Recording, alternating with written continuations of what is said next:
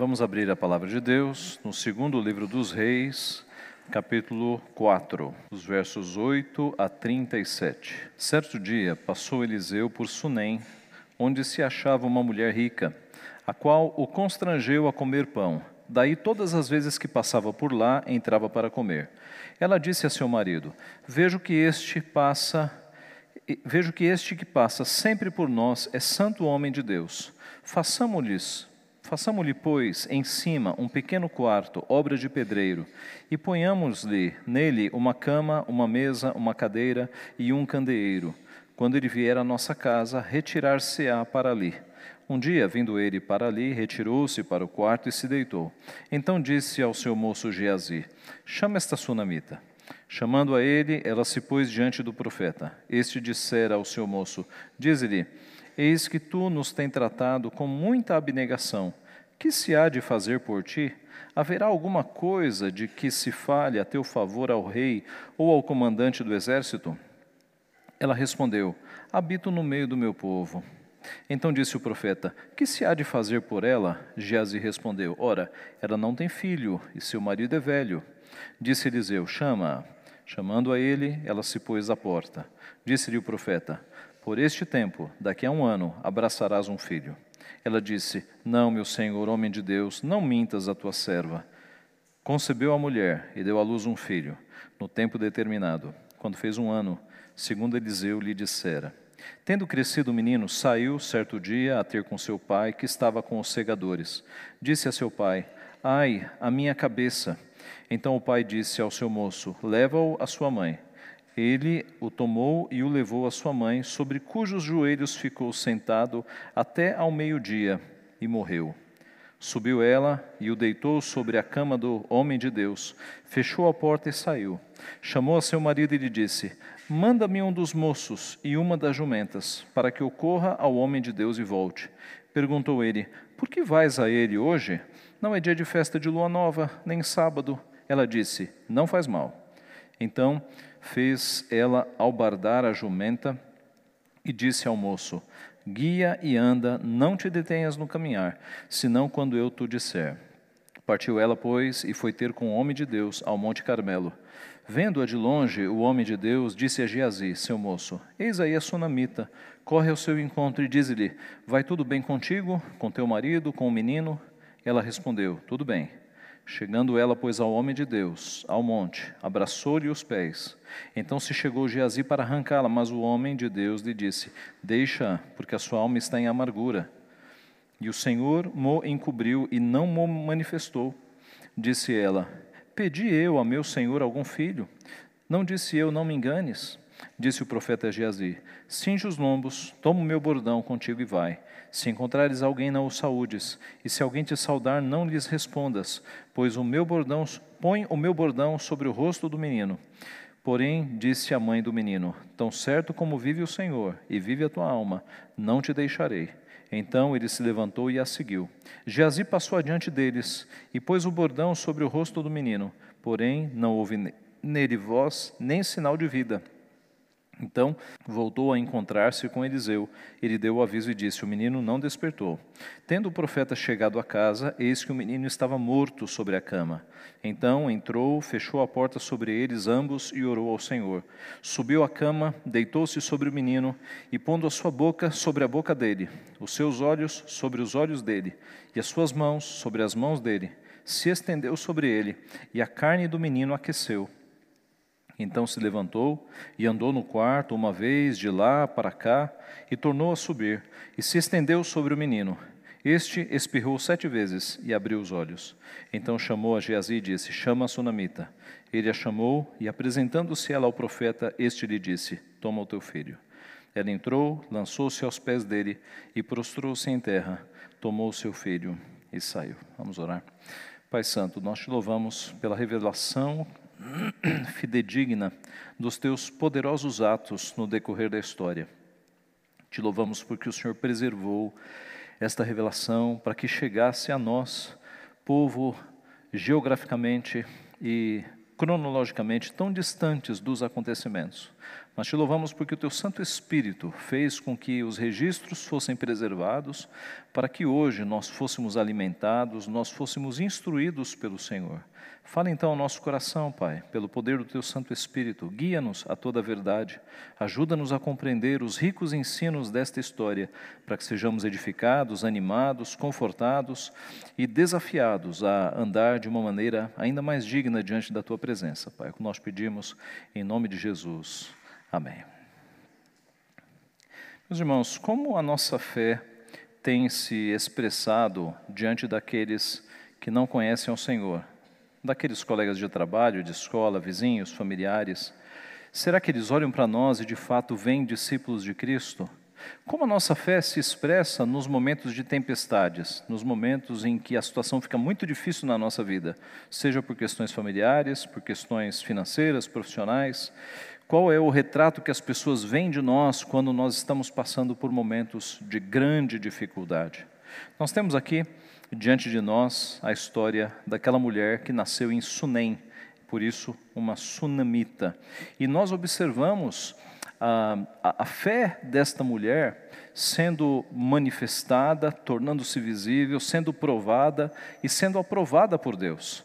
Esta mulher, cujo nome nós não sabemos, ela tem uma fé muito viva, uma fé operosa em obras, uma fé que manifesta-se ali na sua sociedade, mostrando que ela é de fato uma serva do Senhor. É sobre isso que nós falaremos nesta noite, as marcas da fé desta mulher aprovada pelo Senhor. E a primeira marca é que essa mulher tinha uma fé visível, uma fé visível. Nós vemos que o texto começa falando de Sunem. Sunem era uma cidade da tribo de Issacar, que ficava entre Samaria e o Monte Carmelo.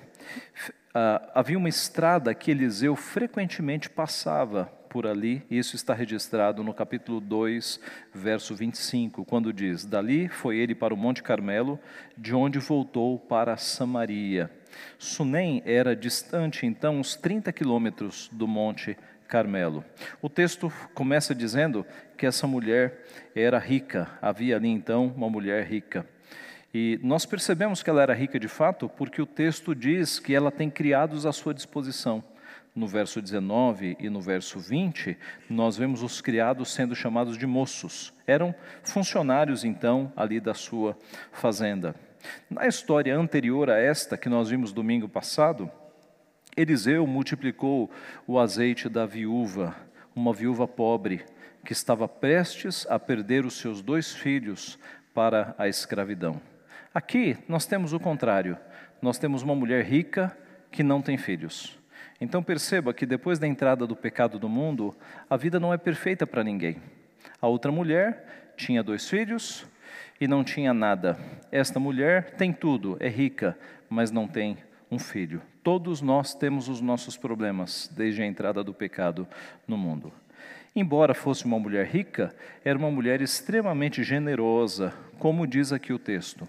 Ela insistiu para que o profeta, que passava costumeiramente naquela estrada, entrasse para sua casa para comer o pão.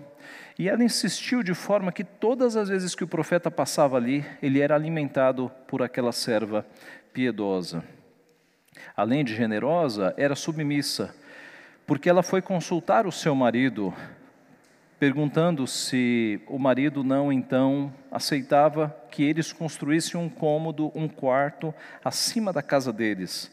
Isso está aqui no versículo de número 9. Ela disse a seu marido: Vejo que este que passa sempre por nós é santo homem de Deus.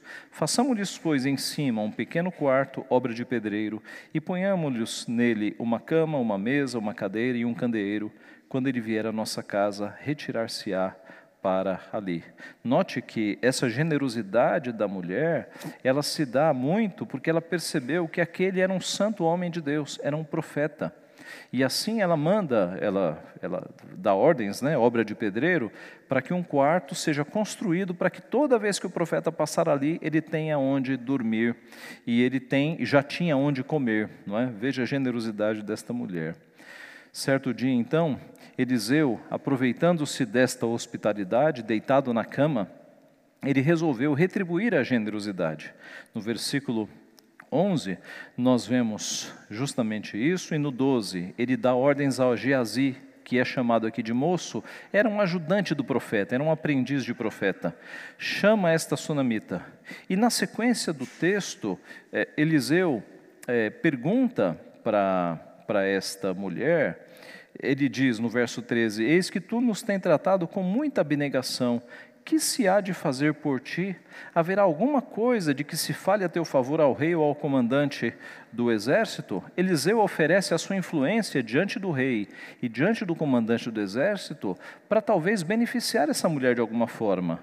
Mas, meus irmãos, esta mulher, além de generosa, além de hospitaleira, além de piedosa, ela tem contentamento. A resposta dela é muito simples. Veja no verso, final do verso 13: Habito no meio do meu povo. Para nós não faz muito sentido, mas o sentido original do texto aqui é justamente o seguinte: nós estamos bem. Nós não precisamos de mais coisas, do favor do rei, do favor do comandante do exército. Nós estamos bem, habitamos no meio do nosso povo. Isto é, não precisamos de qualquer tipo de favorecimento. Ora, ela tinha contentamento, ela não era ambiciosa. Isso não é muito comum. Geralmente, ricos querem cada vez mais. E ricos, quando não querem dinheiro, querem poder, querem influência. Essa mulher era uma mulher rica e ela estava contente. Habito no meio do nosso povo, não precisamos de mais nada, estamos bem aqui no meio do povo. E assim Eliseu pergunta a Geazi: O que, que nós faremos para esta mulher, para demonstrar a nossa gratidão? E Geazi responde: Ora, ela não tem filho, e o seu marido já é velho. Ela não tem filho e nem terá, porque o seu marido já é velho. Irmãos, naquela época, não ter filhos era uma coisa muito triste, muito humilhante para uma família. Hoje não há grandes problemas, mas naquela época era muito difícil. Uma mulher que não conseguia ter filhos era ela meio que marginalizada na sociedade. A família não continuaria, a herança não teria um destino. Então, de fato, era um problema naquela época. E assim, Eliseu manda chamar a sunamita e Observe que no verso 15, quando ele a chama de novo, ela não entra no quarto, ela se põe à porta. Isso aqui é um detalhe interessante. Essa mulher era humilde. A casa era dela, mas ela parou na porta, ela não foi entrando. Ela era humilde, ela respeitava o espaço do profeta do Senhor. E o profeta então profetiza: Por este tempo, daqui a um ano, abraçarás um filho. A, a reação desta mulher, meus irmãos, é quase de não acreditar. Ela diz: Não, meu senhor, ó homem de Deus, não mintas a tua serva. É como se ela dissesse: Não brinque com assuntos assim. Não brinque com este assunto que habita o mais profundo do meu coração, ter um filho. Não brinque. O ponto é que a promessa de, Eliseu, ela se cumpre, e daqui a um ano, no verso 17, nós temos o cumprimento. Concebeu a mulher e deu à luz um filho, no tempo determinado, quando fez um ano, segundo Eliseu lhe dissera. Ora, é um nascimento maravilhoso. É? Deus agiu no marido daquela mulher para que ele conseguisse gerar um filho na sua esposa. Um nascimento miraculoso. Não é o único que nós temos na palavra de Deus. Isaac nasceu de um casal de idosos também, de Abraão e Sara, na velhice dos dois. Ana deu à luz a Samuel, mesmo sendo estéril. Isabel estéril e idosa, deu à luz a João Batista. E Maria, sendo muito jovem, mas sendo virgem, deu à luz a nosso Senhor Jesus Cristo. O nosso Deus tem poder para criar nascimentos maravilhosos, miraculosos. E o salmista diz que Deus é aquele que faz que a mulher estéril viva em família e seja alegre mãe de filhos, como nós demos no começo do culto. Nota-se, meus irmãos, que a fé desta mulher era expressada na sua vida, em atos que demonstravam esta fé. Algumas virtudes podem ser vistas nela: generosidade, porque ela não apenas alimentou o profeta, mas é, criou, fez um quarto para que o profeta fosse hospedado, submissão ao seu marido, piedade em apreciar o santo homem de Deus, contentamento, humildade. Esta mulher de fato vivia de acordo com a sua fé. Ela era uma serva do Senhor que não escondia a sua fé. Todos ao seu redor poderiam ver essas características e atributos dela. A nossa vida deve ser assim também, meus irmãos. O nosso Senhor Jesus nos disse: Vós sois a luz do mundo. Não se pode esconder a cidade edificada sobre um monte, nem se acende uma candeia para colocá-la debaixo do alqueire, mas no velador, e alumia todos os que se encontram na casa. Assim brilhe também a vossa luz diante dos homens, para que vejam as vossas boas obras e glorifiquem a vosso Pai que está nos céus. A nossa vida tem que ser cheia de boas obras para que os homens, tal qual a luz de Cristo refletindo na nossa vida, enxerguem a luz de Cristo. Tiago disse: Assim também a fé, se não tiver obras, por si está morta. Não adianta nada alguém se dizer crente se durante a semana ele não manifesta a sua fé com generosidade, com humildade, com contentamento, com hospitalidade, com virtudes que apontam para o Evangelho. Pedro, escrevendo a sua epístola, disse: Mantendo exemplar o vosso procedimento no meio dos gentios, para que naquilo que falam contra vós outros como de malfeitores, observando-vos em vossas boas obras, glorifiquem a Deus no dia da visitação. Quando nós vivemos rodeados de não crentes, as nossas boas obras manifestam o amor e o cuidado de Deus. Alguém já disse que o único livro de Deus que muitos não crentes lerão é a nossa vida. A maioria dos não crentes nunca se chegará para ler a Bíblia. A maioria dos não crentes só terá acesso a Deus olhando para o livro da nossa vida. E o que é que nós estamos escrevendo? Que mensagem nós estamos passando do Evangelho àqueles não crentes que estão ao nosso redor? A nossa fé tem que se tornar visível por meio das nossas ações, das nossas palavras, do nosso comportamento, das nossas obras. Bom, neste primeiro ponto, tudo vai muito bem agora com a sunamita. Ela continua rica e ela agora tem o tão sonhado filho. Mas eis que uma tempestade se aproxima. Eis que a sua fé será provada como é o padrão das Escrituras. Deus sempre prova a nossa fé e Ele vai provar a fé desta mulher. Primeiro, uma fé visível. Segundo, uma fé provada. Uma fé provada. A partir do verso 18, nós vemos então que o menino cresceu, tendo crescido o menino.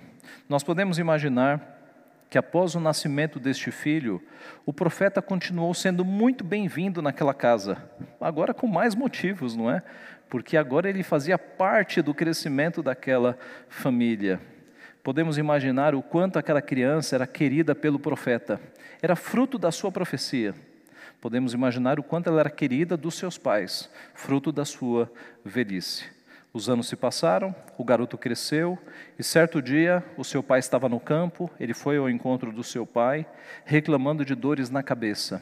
O seu pai pediu para um servo levar o filho para a mãe, e o texto nos mostra no verso de número 20: ele o tomou, a levou à sua mãe, sobre cujos joelhos ficou sentado até o meio-dia e morreu. Esse garoto é colocado no colo da sua mãe, a sua mãe fica ali até o meio-dia, quando o garoto morre, morre nos braços da sua mãe. A mãe então não se desespera, não se angustia, não sai praguejando, não sai reclamando. A mãe pega aquele menino e, com prudência, fecha os seus lábios e não fala para ninguém. Pega o menino e coloca na cama do profeta ela tem esperança de que Deus agirá e de que Deus ressuscitará aquela criança. Ela fecha a porta para que ninguém veja, e nem o seu marido veja o que aconteceu. E assim ela vai correr para o homem de Deus. No verso 22, ela chama o seu marido e, sem falar o que aconteceu, ela pede um moço, um, um ajudante, para lhe dar uma jumenta para que ela vá até o profeta. O marido acha estranho, é óbvio, o marido pergunta: escuta, mas não é festa de lua nova, não é sábado? Quando era, que era justamente as ocasiões em que as pessoas iam até o profeta. Não é nenhum desses dias, e você vai até lá? O verso 23. Perguntou ele: Por que vais a ele hoje? Não é dia de festa de lua nova, nem sábado? E ela disse: Não faz mal. Aqui no hebraico, a resposta dela é uma palavra só: Shalom. Shalom. Shalom era uma palavra rica de significado. Quando a pessoa falava shalom, é que está tudo muito bem, está tudo em ordem, está tudo em perfeição na minha vida. Não é apenas paz, como ausência de guerra. É paz no sentido de que a minha vida está tudo bem. Então, quando o marido faz essas perguntas, ela só diz: shalom, shalom, está tudo bem, está tudo bem. E assim ela parte. No verso 24. Ela vai sentada no lombo de uma jumenta. No verso 25, ela se encontra então com o profeta Eliseu. O profeta, vendo que ela está se aproximando, manda Geazi ao seu encontro. E quando Geazi vai, interessante que no original hebraico, Geazi pergunta assim: Shalom contigo? Shalom com teu marido? Shalom com o menino? E ela responde: Shalom, tudo bem, tudo bem ela está despistando aqui Geazi, que era apenas um ajudante, e no decorrer da história a gente vai ver o, o trágico fim desse Geazi. Ele não era tão piedoso, mas ela quer falar com o homem de Deus, ela não quer conversa com ninguém, ela está em direto em Deus. E quando ela chega em Deus, aliás, no homem de Deus, ela ela se agarra aos pés de Eliseu, verso 27. Chegando ela, pois, ao homem de Deus ao monte, abraçou-lhe os pés. Então se chegou Geazi para arrancá-la, mas o homem de Deus lhe disse: Deixa, porque a sua alma está em amargura. E o Senhor não me encobriu e não me manifestou. O Senhor me encobriu e não me manifestou. Eliseu dizendo: Deus não me revelou o que, que aconteceu. Então deixa, que ela está, ela está é, com amargura de alma. E aí ela questiona Eliseu: Pedi eu a meu senhor algum filho? Não disse eu, não me enganes? Estas palavras são suficientes para Eliseu dizer para Geazi: Geazi, sobe num animal e vai ao encontro, não saúde ninguém no caminho. Na verdade, não foi em animal, não. Cinge os lombos, toma o bordão e vai. E não saúde ninguém no caminho. E chegando lá, coloque o meu bordão sobre o rosto do menino. Nós não sabemos o que Eliseu quis fazer aqui. Porque esse procedimento de Eliseu, de Geazi, colocar o bordão no rosto do menino, não resultou em nada. Mas Geazi foi. Dá-se a entender de que ele não ia, que ele mandou Geazi, porque a mulher, no verso 30, insiste: Disse a mulher do menino: Tão certo como vive o Senhor e vive a tua alma, não te deixarei. Então ele se levantou e a seguiu. Então mostra que na, na insistência dela é que Eliseu foi de fato ela, ela não deixaria Eliseu em paz enquanto ele não fosse até a presença do seu filho. Ah, nós vemos aqui, meus irmãos, a confiança desta mulher em Deus. Se Deus fez um primeiro milagre na vida dela, que foi trazer um filho ao seu colo, Deus seria poderoso para recobrar dos mortos esse menino e trazê-lo ao seu colo novamente. Nós vemos então meus irmãos, que Geazi chega lá, coloca o bordão no rosto do menino, nada acontece. A fé desta mulher foi provada. E na provação, ela buscou ao Senhor. Ela não contou para mais ninguém. Não falou com seu marido, não falou com a melhor amiga, não falou com ninguém. Ela foi direto em Deus, direto em Deus. Ela não se desesperou, não murmurou, ela foi direto buscar ao Senhor. Meus irmãos, quando a tempestade chega na nossa vida, nós devemos agir assim também. Nós temos que ir direto em Deus, nós temos que confiar em Deus, nós temos que esperar em Deus, não temos que ficar falando para os lados, temos que falar direto com Deus. É Ele quem tem poder para nos ajudar. O salmista diz: O Senhor é também alto refúgio para o oprimido, refúgio nas horas de tribulação. Salmo 9,9. Salmo 46, 1. Deus é o nosso refúgio e fortaleza, socorro bem presente nas tribulações. Nosso Senhor Jesus nos advertiu: Estas coisas vos tenho dito para que tenhais paz em mim. No mundo passais por aflições, mas tende bom ânimo. Eu venci o mundo. Tenham paz em mim, confiem em mim. Em outro lugar ele disse: Vinde a mim, todos que estáis cansados e sobrecarregados, e eu vos aliviarei. Quando a nossa fé for provada, assim como a fé desta mulher foi provada, confiemos em Deus, confiemos no Senhor. Ele é o nosso refúgio, ele é a nossa fortaleza. A fé da sunamita foi provada, e aí vem o nosso terceiro ponto: uma fé recompensada. Uma fé recompensada. Uma fé visível, provada e recompensada. Quando eles chegaram lá no quarto, encontraram o garoto morto sobre a cama. Irmãos, considerando a distância entre a casa da mulher e o Monte Carmelo, que era uma distância uh, aproximadamente de 30 quilômetros, nós podemos imaginar um percurso de 60 quilômetros feitos num jumento. Devem ter gastado no mínimo umas duas horas para cobrir 60 quilômetros, de forma que o corpo do garoto já estava frio na cama. Não há dúvidas de que ele estava morto. O texto vai dizer que ele estava morto algumas vezes e de que o, o seu corpo estava frio e depois o corpo foi esquentando. A primeira coisa, versículo 33, que o profeta faz quando entra é fechar a porta. Então entrou, fechou a porta sobre eles, ambos, e orou ao Senhor. Você deve se recordar que no milagre anterior, da multiplicação do azeite, Eliseu agiu da mesma forma. Ele disse: Entra, fecha a porta e o milagre vai acontecer. Os profetas, irmãos, não queriam publicidade, não queriam show, não queriam espetáculo. A, a, a, missão deles não era fazer espetáculos aos olhos das pessoas. A missão deles era glorificar a Deus, sem alarde, sem espetáculo. Por isso que mandou fechar as portas. E importante, orou, orou ao Senhor. Quando Geazi chegou lá com o bordão e colocou no rosto do menino, não há nenhuma menção de oração, nenhuma. Mas aqui ele passa, fecha a porta e ora.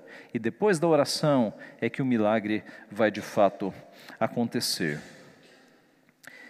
No verso 34, nós temos a descrição do que aconteceu. Eliseu sobe na cama, deita-se sobre o menino, põe a sua boca sobre a boca dele, os seus olhos sobre os olhos dele, as mãos sobre as mãos dele, se estende corpo inteiro sobre o menino, deitado na cama, e diz o texto que a primeira reação vem: a carne do menino aqueceu.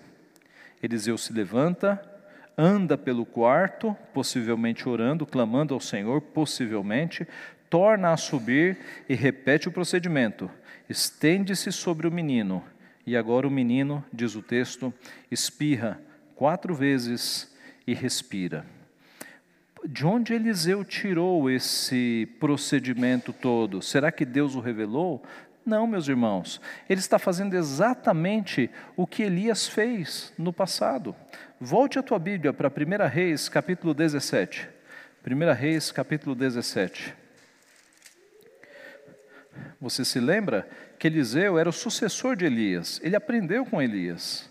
1 Reis 17 fala da viúva de Sarepta. Veja do verso 17 em diante. 1 Reis 17 e 17. Aqui é Elias. Depois disso, adoeceu o filho da mulher da dona da casa, e a sua doença se agravou tanto que ele morreu. Então disse ela a Elias: Que fiz eu, ó homem de Deus? Vieste a mim para trazeres à memória a minha iniquidade e matares o meu filho? Ele lhe disse: Dá-me o teu filho. Tomou-o dos braços dela e o levou para cima ao quarto, onde ele mesmo se hospedava, e o deitou em sua cama. Então clamou ao Senhor e disse: Ó Senhor meu Deus, também até a esta viúva com quem me hospedo, afligiste, matando-lhe o filho? E estendendo-se três vezes sobre o menino, clamou ao Senhor e disse: Ó oh, Senhor meu Deus, rogo-te que faças a alma deste menino tornar a entrar nele. O Senhor atendeu a voz de Elias, e a alma do menino tornou a entrar nele e reviveu. Elias tomou o menino e trouxe do quarto da casa e o deu à sua mãe, e lhe disse: Vê, o teu menino vive. Então a mulher lhe disse: A mulher disse a Elias: Nisto conheço agora que tu és o homem de Deus e que a palavra do Senhor na tua boca é verdade.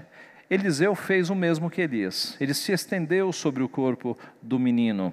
Eliseu havia aprendido com Elias, justamente.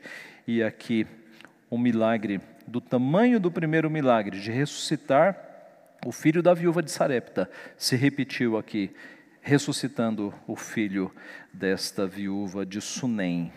Assim, meus irmãos, nós vemos uma grande, um grande milagre acontecendo. Alguns que questionam a Bíblia dizem o seguinte: não, o que aconteceu ali é que o menino não estava morto, houve uma, uma respiração boca a boca, houve, ao se colocar o profeta em cima do menino, algum tipo de massagem cardíaca e o menino reviveu. Irmãos, nada disso. O texto mostra que o menino estava morto. Aquelas duas horas, no mínimo, de viagem, constataram que o menino estava morto, que seu corpo estava frio. Foi um milagre do Senhor que de fato aconteceu ali. A mãe é chamada, a mãe estava fora e o menino foi entregue com vida. A sunamita lança-se mais uma vez aos pés do profeta, desta vez não mais angustiada, mas desta vez em gratidão. Meus irmãos, a fé que era visível daquela mulher, que foi provada, agora foi recompensada. Nós, quando passamos por provações, dependendo da forma como nós passamos nas provações, nós podemos ser reprovados ou aprovados. E bom é quando nós confiamos no Senhor e somos aprovados por Ele, somos recompensados. Quando nas provações nós ficamos murmurando, questionando a Deus, achando que Deus não sabe dirigir a nossa vida, nós não seremos aprovados. Mas quando nas provações nós confiamos no Senhor e nós dissemos: Senhor, a minha vida é tua, o Senhor faz o que quiser, o Senhor é Deus soberano, e nós confiamos e esperamos nele, assim nós somos aprovados. O escritor aos Hebreus nos diz que pela fé mulheres receberam, pela ressurreição, os seus mortos pela fé, e esta é uma delas. Aquela mulher já havia sido abençoada por Deus a receber um filho, agora ela recebe um filho de entre os mortos, resgatado. E assim, quando nós passamos pela prova da fé, somos recompensados. Tiago nos escreve o seguinte: Meus irmãos, tende por motivo de toda alegria passardes por várias provações, sabendo que a provação da vossa fé, uma vez confirmada, produz perseverança. Quando você está nas tempestades e você confia no Senhor, você se torna alguém mais perseverante, você é abençoado com a bênção da perseverança. Deus te preparando para outras tempestades. Pedro escreveu também, 1 Pedro 1,6: Nisto exultai, embora no presente, por breve tempo, se necessário, sejais contristados por várias provações, para que, uma vez confirmado o valor da vossa fé, muito mais preciosa do que ouro perecível, mesmo apurado por fogo, redunde em louvor, glória e honra na revelação de Jesus Cristo. Em outras palavras, quando a nossa fé é provada e ela é aprovada, ela é mais valiosa do que ouro, do que o ouro perecível, apurado por fogo, e ela redunda em louvor, glória e honra na revelação de Jesus Cristo. Esta mulher foi recompensada fisicamente, o seu filho voltou. Nem sempre Deus vai nos recompensar fisicamente, às vezes recompensa fisicamente, mas na maioria das vezes nos recompensa espiritualmente, nos dando paz de espírito, nos dando perseverança, ou talvez não recompense visivelmente nesta vida, mas na glória nós teremos o galardão. Assim, meus irmãos, concluindo, nós vimos que a fé da sunamita foi uma fé visível, ela tinha generosidade, submissão, piedade, contentamento, humildade, confiança em Deus. Para as mulheres que estavam ao redor, para os homens e as mulheres que estavam ao redor daquela mulher, era visível que ela era uma serva do Senhor, ela não escondia a sua fé, a sua fé era manifesta por obras. Nós vimos que a sua fé foi provada, seu querido e único filho morreu e ela não se desesperou. Ela correu para Deus, ela confiou em Deus, ela depositou todas as suas esperanças em Deus. E nós vimos que a sua fé foi recompensada. Eliseu foi um instrumento para que o garoto ressuscitasse. Olhando, meus irmãos, agora para Eliseu, nós vemos que com essa ressurreição ele se iguala a o seu antecessor Elias porque Elias chegou ao ponto de ressuscitar o filho de uma viúva e Eliseu agora fez a mesma coisa. Mas mais importante, o milagre da ressurreição de Eliseu antecipa algo muito maior. Não muito distante dali, geograficamente falando, havia uma cidade chamada Naim, bem próximo dali, uma cidade chamada Naim. Alguns séculos se passaram e nesta cidade Jesus conheceu outra viúva que havia perdido o seu único filho. E esta mulher também lamentava amargamente a morte do seu único filho. E assim como aconteceu com a viúva sunamita e com a viúva de Sarepta, Jesus ressuscitou o filho da viúva de Naim, trazendo-o de volta para a vida. Mas não só isso. Essas poucas ressurreições do Antigo Testamento apontam para uma ressurreição gigantesca que acontecerá no Novo Testamento. A única ressurreição da sua espécie a ressurreição de Cristo. Porque todas essas outras ressurreições, tanto as do Antigo quanto as do Novo, foram res, ressurreições, é, ah, digamos, é, finitas, temporárias. A pessoa ressuscitou, viveu mais um período e morreu. Jesus Cristo é o único e o primeiro que ressuscitou e está vivo até hoje. É por isso que ele é chamado das primícias dos que dormem e dos primogênitos de entre os mortos, porque ele inaugura o padrão da nossa ressurreição. Assim como Cristo ressuscitou e está vivo até hoje, um dia nós ressuscitaremos para ficarmos vivos para sempre. Nós não ressuscitaremos e tornaremos a morrer. Nós experimentaremos esse tipo de ressurreição permanente que foi a que Cristo inaugurou. Ressuscitaremos para viver para sempre. Meus irmãos, algumas aplicações. Primeira, na história da multiplicação do azeite, Deus salvou a viúva pobre de perder os seus filhos para a escravidão. Agora, Ele salvou uma viúva rica de perder o seu filho para a morte. Uma lição que nós temos aqui é que Deus cuida tanto de pobres quanto de ricos. Ele cuidou da viúva pobre, mas cuidou da viúva cuidou da mulher rica, da sunamita rica. Deus cuida de ricos, de pobres e de ricos. Esse tipo de pregação que existe hoje no meio evangélico, de que rico não se salva, de que nós temos que privilegiar os pobres, de que é pecado ser rico, essas teologias sociais, teologia da libertação, teologia da missão integral, essas teologias que namoram o marxismo, elas são antibíblicas, meus irmãos. Deus cuida de pobres e cuida de ricos, desde que tanto pobres quanto ricos não tenham o coração repleto de avareza. E para você ser avaro e cobiçoso e colocar a esperança nos bens, não precisa ser rico. Está cheio de pobre colocando a sua esperança nos bens. E está cheio de rico que é desprendido, que usa as suas riquezas e os seus bens para abençoar o reino de Deus. Então, nós temos que entender que o nosso Deus não faz acepção de pessoas, Ele cuida de ricos e cuida de pobres. Não é pecado ser rico, segunda aplicação, não é pecado ser rico. O pecado é ser avarento, pois a avareza é idolatria. Quando a pessoa ama mais o dinheiro do que a Deus, ele está sendo um idólatra. Assim, se você tem condições, se te sobram recursos, seja generoso como foi a sunamita. Os recursos da sunamita foram para ajudar o homem de Deus. Ajude as pessoas ao teu redor. Não fique acumulando dinheiro. Paulo escreve aos Timóteos, Paulo escreve a Timóteo falando dos ricos, e ele diz assim: Exorta aos ricos do presente século que não sejam orgulhosos, nem depositem a sua esperança na instabilidade da riqueza, mas em Deus, que tudo nos proporciona ricamente para nosso aprazimento que pratiquem o bem, sejam ricos de boas obras, generosos em dar e prontos a repartir. Olha Deus falando com os ricos, dizendo: ricos, sejam ricos em boas obras, sejam generosos, ajudem as pessoas, sejam generosos em dar e prontos em repartir. Então, ser rico não é pecado, o pecado é ter avareza no coração. Terceira aplicação: um homem que deu muitos milhares de dólares ao trabalho cristão em todo o mundo, ele criou um lema. O lema dele foi: todo cristão deve ser missionário, ou então ganhar tanto dinheiro quanto possível para sustentar o maior número possível de missionários. Olha que interessante. Ele usava a sua riqueza para sustentar missionários no mundo inteiro. Que bom se nós estivéssemos ricos com essa visão.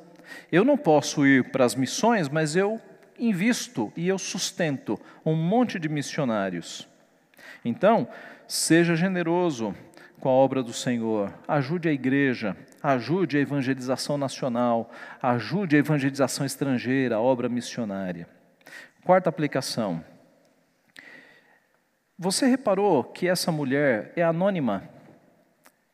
Não aparece o nome dela. Ela é uma anônima.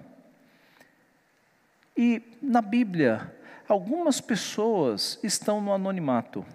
Isso deveria nos ensinar, meus irmãos, que o nosso nome não deve ser imortalizado. A gente não deve trabalhar para que o nosso nome entre para a história, porque Deus deve ser glorificado. É Deus que deve ter o seu nome eternizado, não nós. Então, quando você tiver uma fé visível e você for generoso, hospitaleiro, submisso, humilde, não fique mostrando isso. Guarde para você. Guarde na tua relação entre Deus, entre você e Deus. Conta-se que no século XVIII, um pregador na Alemanha, ele foi falar numa cidade e ele pegou uma nevasca muito forte, tão forte que o tempo escureceu e ele andou um pouco e ele se perdeu. E ele não sabia de forma alguma onde ele estava. Ele assentou-se na calçada e ficou lá pedindo a Deus que mandasse um socorro. Parou um, um, um fazendeiro com uma carroça, foi lá, tirou ele da nevasca, colocou na carroça e encontrou o caminho para a cidade. O colocou lá numa hospedaria na cidade, né?